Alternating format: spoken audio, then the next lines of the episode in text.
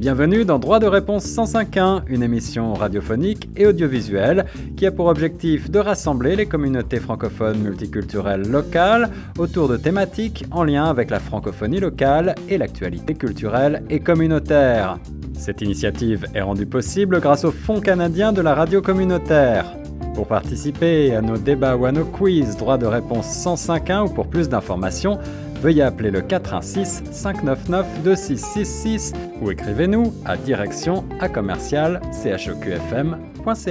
Bonjour à toutes, bonjour à tous et bienvenue sur les ondes de choc FM 105.1 et en vidéo sur toutes nos plateformes dédiées. Je suis Guillaume Laurent et on est dans la toute dernière émission de notre série droit de réponse 105.1, une série d'émissions qui a couru tout le long de l'année 2022 pour euh, mettre en lumière les avancées des francophones et des francophiles de la région euh, du Grand Toronto et au-delà et aborder ensemble un certain nombre euh, de problématiques et d'enjeux qui nous touche toutes et tous. Et aujourd'hui, ça me fait un grand plaisir d'introduire euh, nos panélistes autour de la table virtuelle pour un sujet qui touche aux euh, droits LGBTQ+, et affiliés. On va euh, détailler ensemble peut-être l'ensemble des notions qui tournent autour de ces enjeux, parler des enjeux de genre ici à Toronto et plus généralement dans le monde. Où en est-on de ces droits? Quel chemin parcouru? Que reste-t-il encore à faire? Ce sont quelques-unes une des questions qu'on a envie d'aborder aujourd'hui avec vous. L'émission euh, Droit de réponse 105.1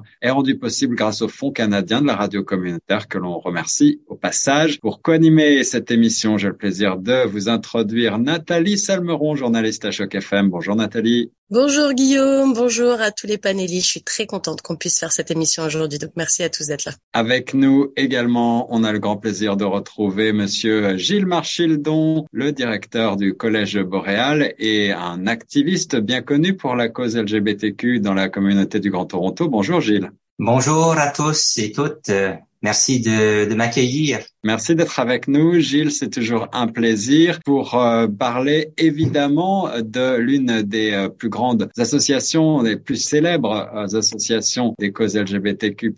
C'est Arnaud Baudry de Franco Queer qui nous a rejoint également. Bonjour Arnaud. Bonjour Guillaume, bonjour Nathalie, bonjour tout le monde. Ça me fait très plaisir d'être ici. Plaisir partagé. Alors je dis euh, une des plus connues, mais tu me corrigeras, c'est peut-être euh, la seule association francophone qui existe euh, ici dans la région. Qui la seule, c'est plus vraiment le cas. En tout cas, c'est la première historiquement, la première organisation qui travaille pour les droits des personnes de ZES LGBTQIA+ dans la région de Toronto et en Ontario et pour mesurer peut-être la chance que l'on a justement ici à Toronto euh, de vivre dans une ville tolérante, eh ben on a aussi le plaisir d'avoir quelqu'un qui nous vient de l'extérieur et qui va pouvoir partager ses points de vue sur les droits justement des communautés LGBTQ et euh, de où on en est en tant que société, en, tant que humanité, j'allais presque dire, au niveau mondial, avec euh, Léo qui nous a rejoint et qui nous vient, je crois, d'Algérie, Léo.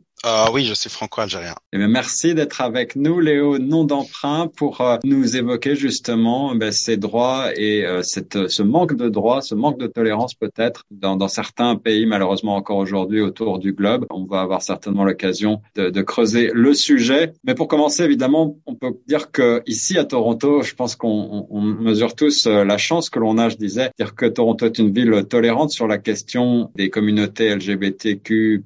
C'est un peu un, un la diversité y est très acceptée. On a même euh, le sentiment parfois que Toronto est érigé à l'international comme une des villes les plus euh, les plus accueillantes, les plus tolérantes sur la question. D'où vient cette euh, tolérance ici à Toronto entre guillemets? On verra ensuite si la réalité colle vraiment à cette image, mais historiquement parlant, je pense que la, la, la cause a fait des progrès de géant en quelques années. D'où vient ce statut? Comment est-ce que Toronto a acquis ce statut de, de ville très accueillante, très bienveillante. Ben, si je peux peut-être euh, amorcer euh, la discussion là-dessus, euh, je pense qu'il faut reconnaître que ça n'a pas toujours été le cas. on a quand même, historiquement parlant, il y a des il y a eu des incidents regrettables, violents même, de, de, répression à l'égard de la communauté LGBTQ. Et il reste quand même beaucoup de travail à faire pour que ça soit complètement 100% paisible et, et accueillant. Ceci étant dit, je pense que bon, tu as bien raison de souligner le fait qu'au Canada, on est quand même dans un pays très, j'allais dire tolérant, c'est vrai, mais au-delà de la tolérance, euh, lorsque le, le, chef du gouvernement se, se permet d'apparaître comme invité spécial sur une émission comme euh, la course à la drague euh, ou la, la, drag race, je ne sais pas c'est quoi le, le, terme en français, c'est quand même une indication assez importante que le, le taux d'acceptation au niveau culturel, au niveau social est quand même très élevé. Et je pense que ça vient en partie du fait que le Canada est au départ déjà une entente entre différentes nations. Déjà, euh, au départ, euh, il y avait des ententes euh, de, de, cohabitation, de respect mutuel qui, bien sûr, n'a pas toujours été respecté à 100%, mais avec les Premières Nations. Ensuite, il y a eu la, la, la, conquête par les forces britanniques et donc il y a une nouvelle cohabitation entre français et anglais qui euh, s'est superposé, pour ne pas dire imposé, au-dessus de cette cohabitation avec les Premières Nations. Et euh, depuis maintenant plusieurs générations, euh, il y a des, des vagues successives d'immigrants qui sont venus parfois par euh, désir d'avoir de meilleures opportunités euh, économiques, mais aussi qui sont venus euh, comme résultat de persécutions religieuses ou politiques ailleurs. Alors, on a beaucoup de diversité ici et je pense que ça, ça, ça met la table pour un, un degré de d'acceptation, de bienvenue qui est quand même assez unique au Canada. Alors en 2003, Toronto a d'ailleurs été la première ville, si je ne m'abuse, d'Amérique du Nord à légaliser euh, le mariage pour personnes du même sexe. Je disais historiquement, le, le, le chemin parcouru très rapidement, quelques décennies, a été euh, a été remarquable. Arnaud, est-ce que tu veux ajouter sur cet aspect historique avant d'aborder peut-être les questions plus contemporaines? Je pense que c'est un changement qui s'est amorcé déjà en 1969 avec la décriminalisation de l'homosexualité au Canada, mais ça a pris quand même plusieurs décennies pour que ce changement dans la loi puisse se refléter dans un changement dans les comportements des personnes, dans la société. Je pense que ce que tu décris, Gilles, c'est intéressant. La notion de lier en fait ça avec l'immigration et de se et de réaliser qu'effectivement les personnes qui immigrent au Canada, qui recherchent la liberté et la paix, viennent avec un, une philosophie, euh, comment dire, plus d'acceptation. Mais on, voit en même temps qu'il reste un décalage entre euh, cette description narrative du Canada comme une société accueillante, bienveillante, ouverte, multiculturelle, inclusive, et puis la réalité dans les faits. Je pense que on est l'acceptation, elle n'est pas vraiment réelle quand on regarde euh, les, communautés qui sont affectées par euh, des expériences de discrimination, parce que ça existe encore aujourd'hui. Donc oui, il y a eu un, progrès, il y a eu des avancées, il y a la mise en avant des valeurs, des dites valeurs canadiennes qui mettent ça en avant euh, sur le papier, mais je pense que c'est ça dans les dans les faits dans les comportements. Il y a encore beaucoup de changements qui est nécessaire pour que vraiment chaque personne de nos communautés, quelles que soient leur, leur, leurs identités, soit réellement acceptée et intégrée dans notre société. Alors on va parler de, de, ces, euh, de ces nécessaires changements qui restent à faire, de ce chemin qui reste à parcourir en matière de droits des communautés LGBTQ. Mais pour mesurer euh, peut-être euh, le fossé qui, qui nous sépare de, de, pays qui malheureusement sur ces questions-là sont encore bien loin dans le, la non-reconnaissance et la non-acceptation de cette diversité, ben, on a la chance d'avoir comme invité Léo qui est un nom d'emprunt. Vous verrez également à l'écran un avatar pour représenter Léo pour euh, ne pas montrer son visage, tout simplement parce que Léo vit dans un pays qui euh, accepte encore mal, voire pas du tout, l'homosexualité et qui, euh, à son encontre, eh bien,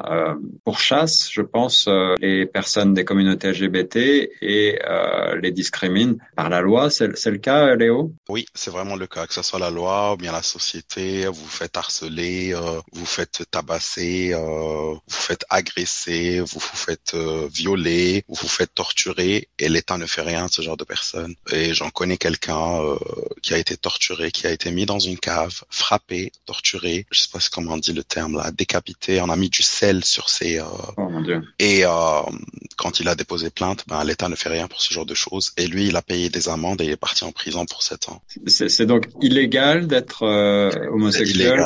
C'est illégal. C'est tout d'abord par rapport à la religion. C'est un pays religieux musulman qui interdit, mais euh, il montre pas la bonne la bonne image de l'islam. L'islam, il montre l'acceptance. Tu acceptes tout le monde. Chacun fait ce qu'il veut sans jugement. Genre euh, personne n'est obligé de juger quelqu'un parce que le bon Dieu c'est lui qui va le juger et c'est ce qui c'est ce qui se dit. Mais au fil du temps, l'histoire change, les religions changent, les cultures changent et il y a pas mal de choses qui se sont vraiment incarnées dessus. C'est pour ça que j'ai décidé quand je suis venu ici à Toronto, j'ai décidé de tout laisser derrière moi et commencer de quelque chose de nouveau. Alors cet euh, attrait justement de, du Canada et peut-être encore plus spécifiquement de Toronto, ça faisait partie des motivations pour toi, euh, cette tolérance, cette ouverture d'esprit faisait partie des motivations pour venir ici? Après, euh, c'est un petit pourcentage, mais beaucoup plus, je suis venu ici pour finaliser mon projet professionnel et tout, et finaliser mes études. Parce que j'avais fait pas mal de projets qui ont très bien réussi et tout, théoriquement, mais malheureusement, aucune chose à la pratique. Mais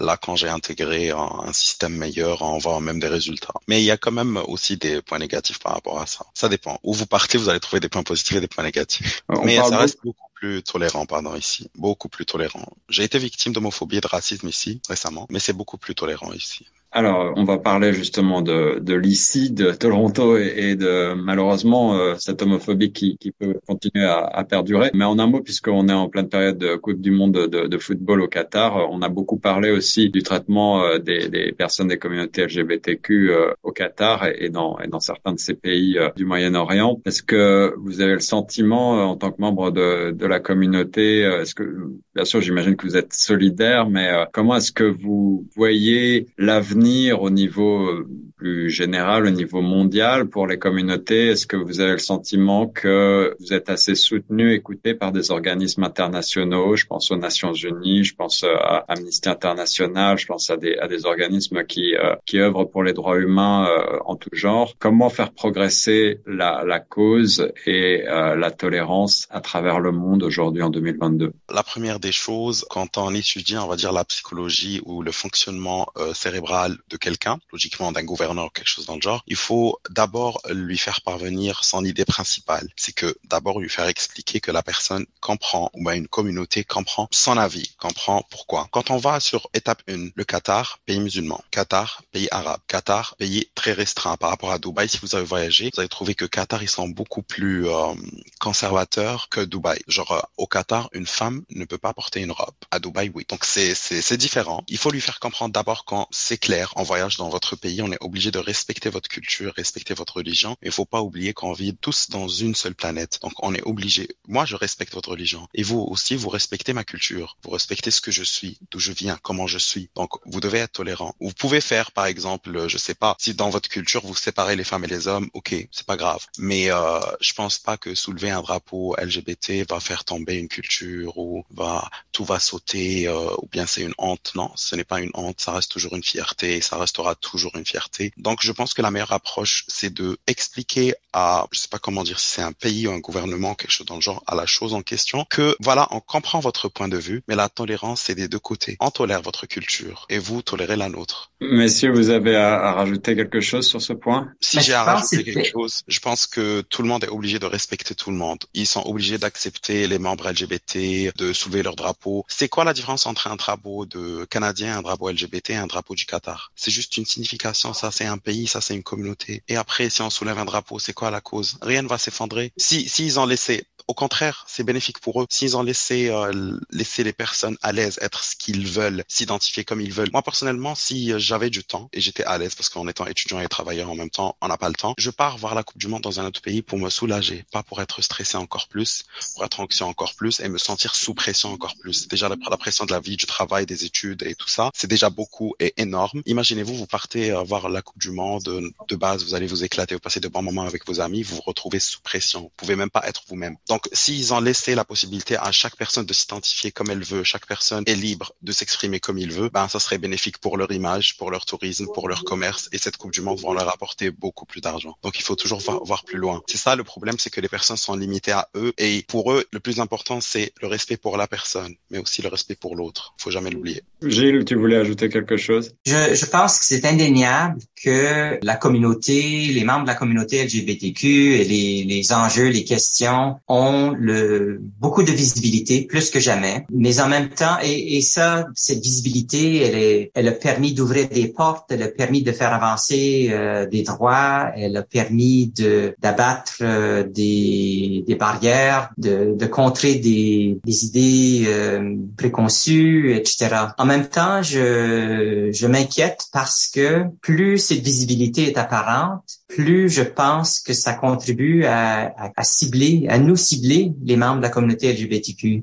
Et je pense au, à la fusillade récente aux États-Unis qui, qui fait écho à celle de, survenue il y a quelques années en Floride, où justement plus on est visible, plus on dérange pour des raisons que j'explique mal parce que je, je comprends pas, euh, comme Léo le disait, je veux dire, en quoi euh, notre affirmation en tant que membre de la communauté LGBTQ, en quoi ça menace ou que ça compromet quelconque euh, mariage hétérosexuel ou relation hétérosexuelle ou l'hétérosexualité euh, elle-même, je veux dire, je vois pas la menace, mais il y a quand même une menace qui est perçue et il y a comme un, il y a un ressac qui suit cette visibilité accrue. Et je m'inquiète parce que bon, on voit qu'il y a des personnes euh, qui, qui parfois prennent les choses en main, qui se sentent motivées, amenées pour des raisons religieuses ou de, de valeurs euh, à prendre les armes contre nous, euh, littéralement. Et aussi, je me pose la question à savoir s'il y avait un déclin important au niveau économique ou une crise euh, sur le plan économique, est-ce que on chercherait un bouc émissaire comme on l'a fait par le passé et pensons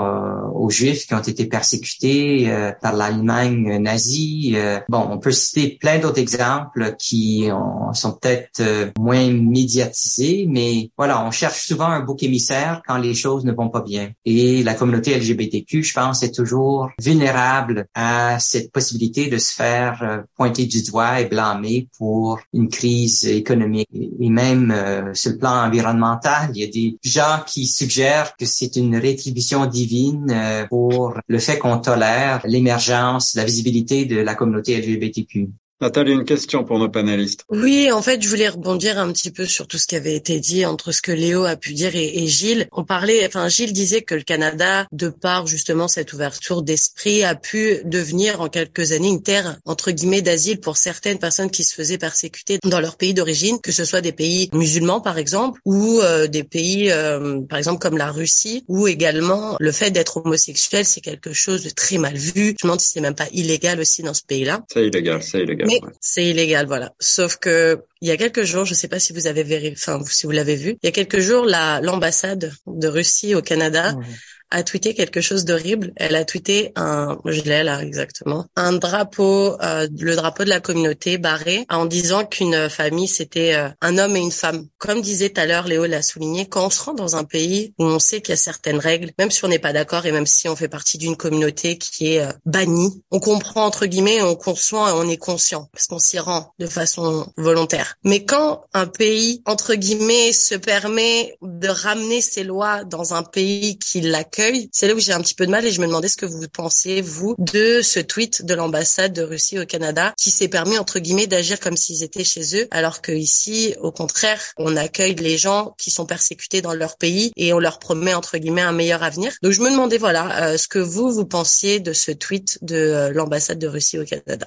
Je pense pas qu'il y ait une seule personne de nos communautés euh, queer et trans qui soutiendrait le tweet de la de l'ambassade de Russie au Canada. Évidemment, c'est c'est irrespectueux et puis c'est c'est agressif envers toute, notre communauté, mais c'est c'est intéressant. Je veux dire, ça dénote plus du positionnement ou de la culture de ce qui se passe en Russie et de leur vision de la société, leur leur vision de la famille. Au final, euh, ça a assez peu de d'impact en termes de changement de nos comportements ici. Mais c'est intéressant aussi, je trouve, euh, de dire qu'il y a une, une, une, importation extérieure, parce qu'en fait, ça fonctionne dans les deux sens. Je veux dire, faut se rendre compte aussi que les pays occidentaux, ils importent aussi ou ils exportent leur vision du monde. Et il y a comme une dualité qui se forme comme ça sur une, la vision sociétale, la vision de la famille, la vision des relations, la vision de la sexualité. Et je pense que c'est toujours un mouvement de balancier ou de, de force qui s'oppose entre une vision et une autre. Donc euh, moi, je prendrais plus ça comme une opportunité de, ben en fait, d'en parler parce que faut se rendre compte aussi qu'il y a des gens au Canada qui voient la famille comme ce que l'ambassade de Russie vient de tweeter. Donc est-ce qu'on peut en profiter pour parler justement de vision alternative de la famille? Je pense que ça serait intéressant de parler de ça parce que dans la communauté LGBTQ+, je pense qu'il y a quelque chose de créatif dans la manière de voir les relations entre les gens, de voir les relations romantiques. Et il y a, y, a, y a de la nouveauté dans la manière dont on construit nos relations en dehors du schéma hétéronormé. Tout ce dont on parle ici, euh, c'est lié à ça. C'est la vision hétéro-cis normative de la société. Hétéronormative dans le sens où c'est l'hétérosexualité qui est définie comme la norme. C'est-à-dire que en dehors d'une vision binaire d'un couple constitué d'un homme et d'une femme, il n'y a pas, a pas de place en dehors de ça. Ça, c'est la vision hétéronormative. La vision cis normative, c'est de considérer que toutes les personnes s'identifient avec le genre qui leur a été attribué à la naissance. Donc, ça exclut d'office les personnes trans ou les personnes non binaires. Mais il y a tout plein de personnes qui existent en dehors de cette binarité. Et d'ailleurs aussi, le, cette binarité, faut pas oublier que c'est très associé à des visions religieuses et à la vision, en fait, euh, occidentale de l'amour et de la relation entre deux personnes. C'est quelque chose qui a été exporté dans des pays où, avant la colonisation, il y avait une vision beaucoup plus ouverte et inclusive et diverse des relations entre les gens. Donc c'est une histoire longue aussi. Faut, faut raccrocher les wagons avec ce qui s'est passé avant, ce que les différentes cultures, en dehors de la culture occidentale, valorisaient, même au Canada aussi, dans les cultures autochtones, les personnes, deux esprits. C'est un terme euh, assez récent, mais c'est un, c'est un terme qui décrit les personnes qui se définissent à l'extérieur de cette binarité. Des personnes qui s'identifient à la fois, pour faire simple, à la fois comme esprit masculin et esprit féminin. Mais ça, c'est même un peu réducteur de dire ça parce qu'il y a vraiment toute une diversité dans la manière dont les personnes vont s'identifier par rapport à leur propre identité de genre. Donc toute cette diversité par rapport à l'identité de genre a été par la colonisation. Et maintenant, on essaie de, de renverser un peu euh, la les, les, visions en disant qu'il y a un certain nombre de pays qui apportent cette vision euh, rétrograde ou conservatrice des relations. Mais je pense qu'il faut, faut, faut voir aussi la responsabilité du monde occidental. Puis je voulais juste rajouter aussi par rapport à la question de tout à l'heure, si on regarde les pays membres de l'Organisation internationale de la francophonie, dans l'Organisation internationale de la francophonie, c'est 14 pays membres qui criminalisent la sexualité, l'homosexualité et ou une identité de genre différente des autres. Et je pense qu'il y a des, sur la question de comment est-ce qu'on peut agir, il y, a, il y a des outils internationaux qui sont actifs et qui pourraient aussi être mieux utilisés. L'Organisation internationale de la francophonie, je pense qu'elle elle pourrait faire beaucoup plus pour ça. Et un élément important par rapport à ça, c'est de pas oublier que dans tous ces pays dans le monde où il y a des luttes, ça vient des gens. Les communautés s'organisent, organisent leur propre lutte. Et je pense que c'est important en tant que personne vivant dans un pays occidental de sortir du mindset néocolonial en réalisant que les, les, les meilleures personnes pour défendre leur cause, c'est les personnes sur place. Et donc, ce que peuvent faire les organisations internationales ou les pays occidentaux, c'est de soutenir les organisations sur place. C'est pas d'importer dans ces pays-là une vision spécifique ou d'importer une manière de faire qui va peut-être pas bien fonctionner dans les pays locaux. Mais c'est plutôt vraiment de partir de la base de soutenir les mouvements qui s'organisent sur place dans ces cultures spécifiques. Merci Arnaud Baudry de Franco Queer. On va continuer de creuser le sujet parce que tu as abordé des thèmes euh, très importants, je crois, et très actuels. Mais Léo voudrait réagir à ce que tu viens de dire. Je trouve que je suis euh, tout à fait d'accord par rapport à ce que Arnaud a dit. Mais juste une chose, dans ce genre de pays, dans ce genre de région, il n'y a pas d'organisation sur place. Il n'y a aucun organisme local, aucune communauté locale, aucun lien soudé. Pourquoi? Ils font tout pour les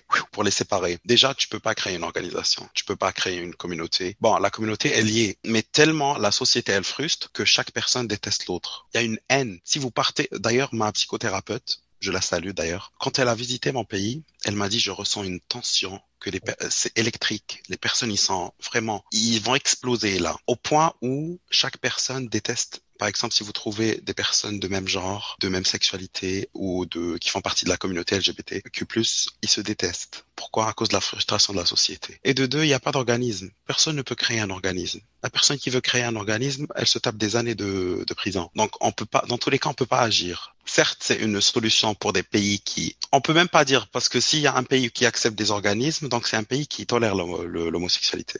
Mais Arnaud, tu disais que certains pays au sein de l'organisation de la francophonie, par exemple, sont des pays qui interdisent encore l'homosexualité sur leur sol. Est-ce qu'on peut agir en tant que communauté internationale? Est-ce qu'on doit exclure ces pays d'organismes internationaux? Est-ce qu'on doit prendre des sanctions contre eux? Ben, Ça, c'est un peu délicat parce que là aussi, il y a le mindset néocolonial. Mais ce que je voulais dire par organisme, c'est pas forcément des organismes structurés qui se présentent comme des organisations LGBT, parce que ça, effectivement, si elles le font officiellement, ça va poser des problèmes très rapidement. Mais ce qu'on voit, c'est que dans certains pays, il y a des organisations, par exemple surtout autour de la question du VIH, qui en fait sont capables de faire de, de l'activisme pour soutenir la diversité sexuelle et de genre à travers d'autres enjeux. Il y a des organisations qui en, en, Afrique qui se structurent un peu comme ça. Et quand je parle d'organisation aussi, je fais référence à, à l'organisation informelle des communautés, parce qu'il y a, y a quand même des liens qui peuvent se créer. Il y a des dans certains pays. Après, je connais pas les spécificités de tous les pays mais à travers ce que j'entends d'un certain nombre de personnes euh, qu'on sert à franco-queer à travers nos services d'établissement, justement, qui viennent de pays où l'homosexualité est criminalisée, ce qu'on entend, c'est qu'il y a, il y a quand même une organisation informelle de certains mouvements. Et je pense que c'est ça que je trouve important, c'est de considérer qu'est-ce qu'on peut faire, c'est d'appuyer ces mouvements-là. Bien sûr, le contexte, c'est dans un contexte où l'homosexualité est criminalisée, mais il y a quand même, il y a des groupes qui s'organisent sur place pour euh, faire avancer les droits dans leur propre pays. Et donc ça, ça, je pense que c'est quand même c'est une stratégie qui peut porter ses fruits. Gilles Marchil, dont tu veux répondre.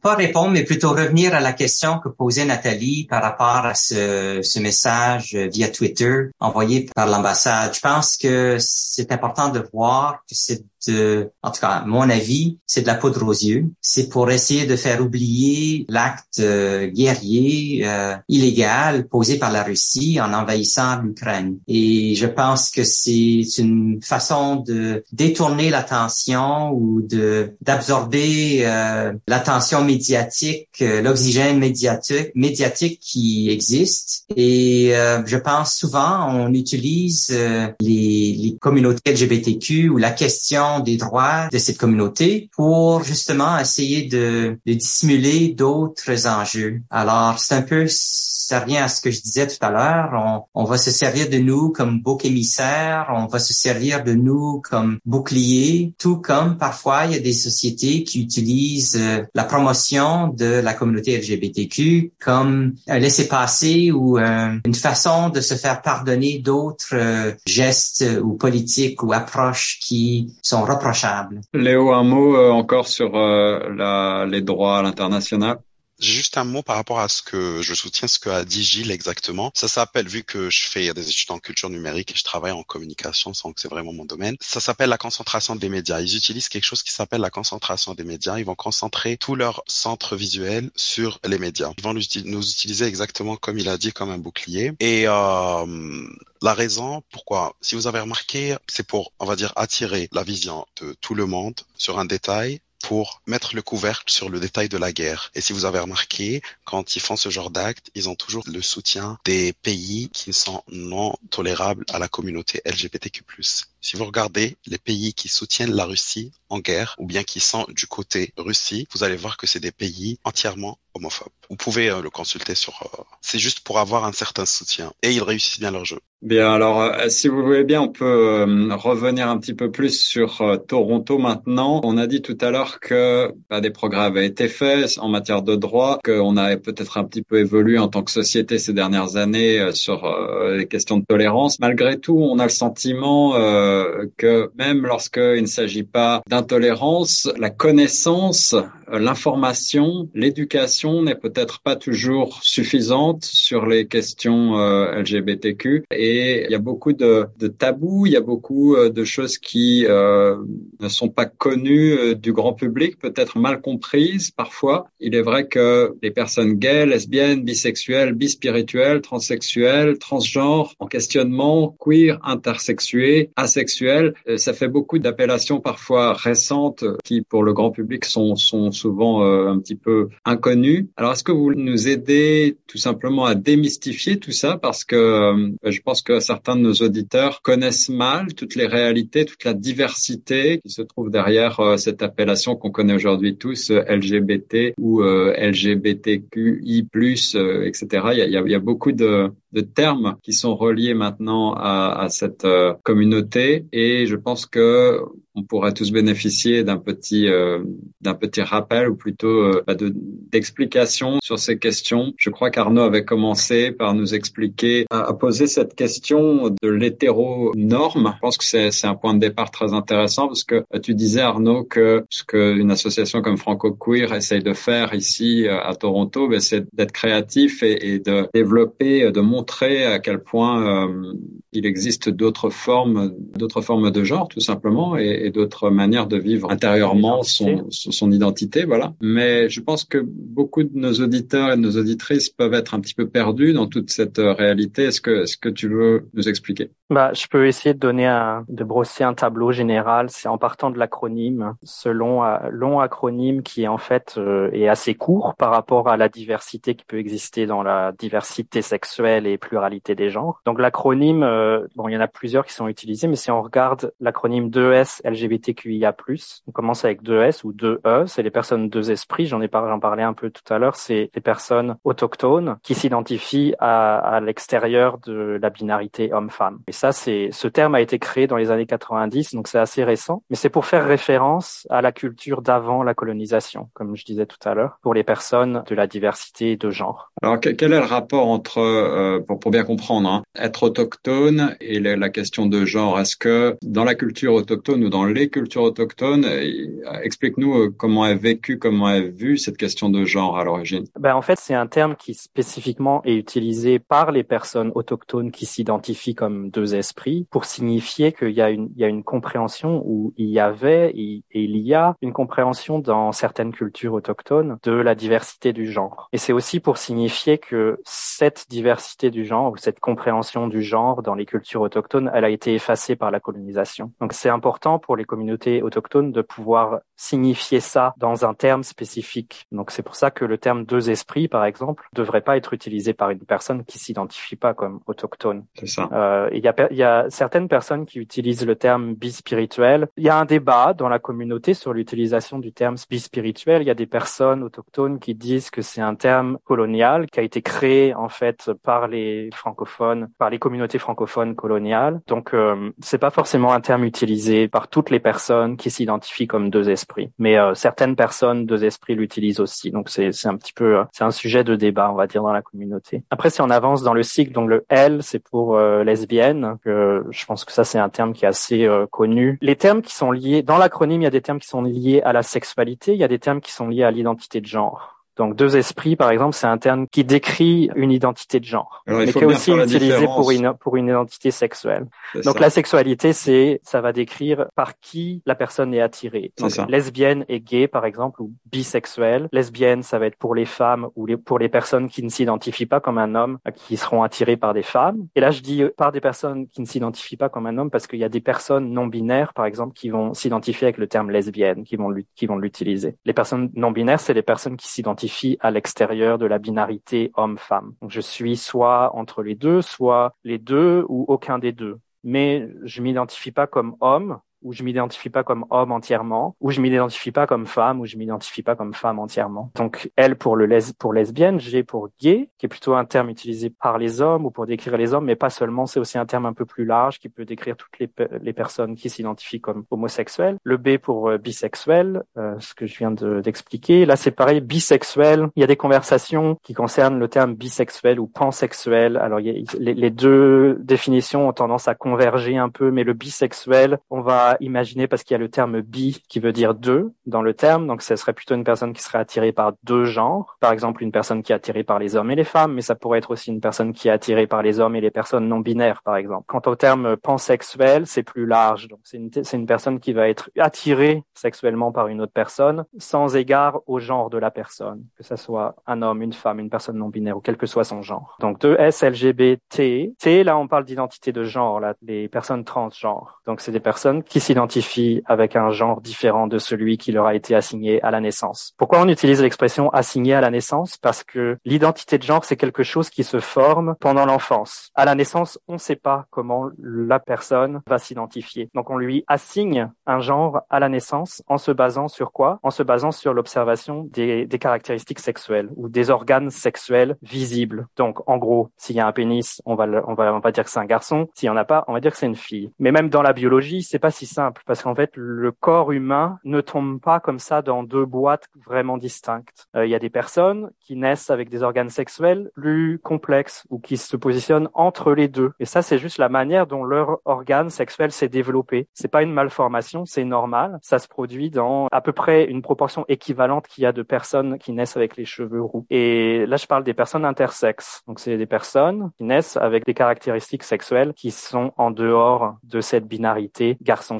Donc, LGBTQ, le Q, c'est pour queer ou personne en questionnement. Queer, c'est un terme générique, un terme parapluie qui va être utilisé par certaines personnes pour s'identifier en dehors de la norme. Ça peut être aussi utilisé comme un terme parapluie qui va décrire toute la communauté. C'est comme un, raccourci euh, que certaines personnes utilisent plutôt que d'utiliser tout le sigle. Ça, c'est un peu en fonction de comment chaque personne se ressent par rapport à l'usage du terme queer. Terme queer, c'était, c'était une insulte en anglais. Ça a été un, terme qui a été réapproprié par la communauté comme, comme en signe affirmation de soi euh, et en signe de fierté. Et puis le, le Q pour signifier en questionnement, c'est des personnes qui passent à travers un processus de questionnement par rapport à leur propre sexualité ou par rapport à leur propre euh, identité de genre et qui sont en questionnement aussi par rapport aux termes que ces personnes veulent utiliser pour se décrire elles-mêmes et puis en questionnement aussi potentiellement par rapport à comment comment elles se positionnent par rapport à leur environnement, par rapport aux personnes dans leur cercle. Donc c'est tout le processus de questionnement qui potentiellement peut venir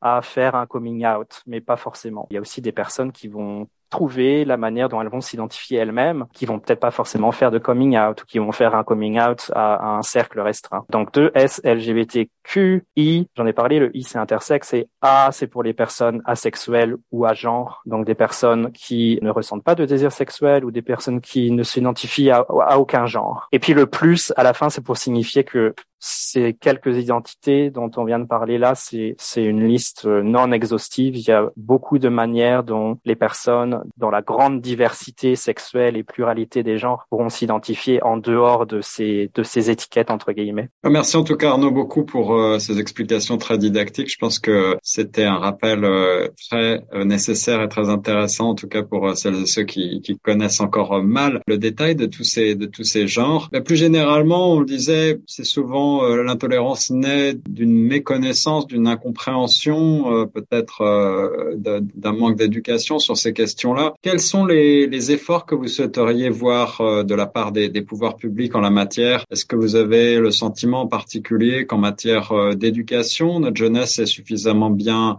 armée, suffisamment informée sur ces questions-là? Je pense qu'on le dit plus tôt, euh, il reste du travail à faire, c'est clair. C'est sûr que euh, l'éducation, la sensibilisation euh, reste euh, cruciale. Je pense qu'on ne peut pas espérer faire des progrès au niveau des droits sans que les gens puissent être bien informés, bien euh, conscientisés à l'importance de ces, ces droits et l'importance de la de la bonne écoute want de la bonne euh, de l'ouverture parce que bon c'est c'est clair qu'on tout le monde ne, doit pas devenir expert par rapport aux, différents acronymes mais je pense juste d'être ouvert à l'idée que que la l'identité la, sexualité vont au-delà de la binarité euh, traditionnelle si je peux la décrire ainsi. Je pense que déjà c'est un, un, bon premier pas d'être ouvert de reconnaître que la la même diversité qu'on qu'on apprécie au niveau euh, culturel, culturelles, euh, euh, religieuse, ben cette même diversité existe sur le plan de l'orientation sexuelle et de l'identité du genre. Peut-être euh, juste un, un, mot par rapport à l'éducation, parce que je pense que on, on, touche à ce dont je parlais un peu tout à l'heure quand je parlais de cis hétéronormativité. Il y a beaucoup de choses à déconstruire les stéréotypes sont toujours là, les stigmas sont toujours là, les fausses croyances sont toujours là. Donc même si la loi est différente, ça n'assure pas que dans la société, il n'y a pas une mauvaise compréhension de ce que ça veut dire de faire partie de, de la diversité sexuelle et de genre. Donc je pense qu'il y a, il y a du travail à faire partout. Et hum, une chose euh, importante à mentionner aussi, je pense qu'il y a la question de, de l'acceptation de soi. Parce que vivre dans une société qui nous dit constamment, peut-être de manière directe ou plutôt indirecte maintenant, mais qui nous dit constamment qu'on n'est pas normal, ça a un impact sur le développement de soi, l'amour de soi, l'acceptation de soi. Donc je pense qu'il y a beaucoup de choses à faire de ce point de vue-là pour créer des environnements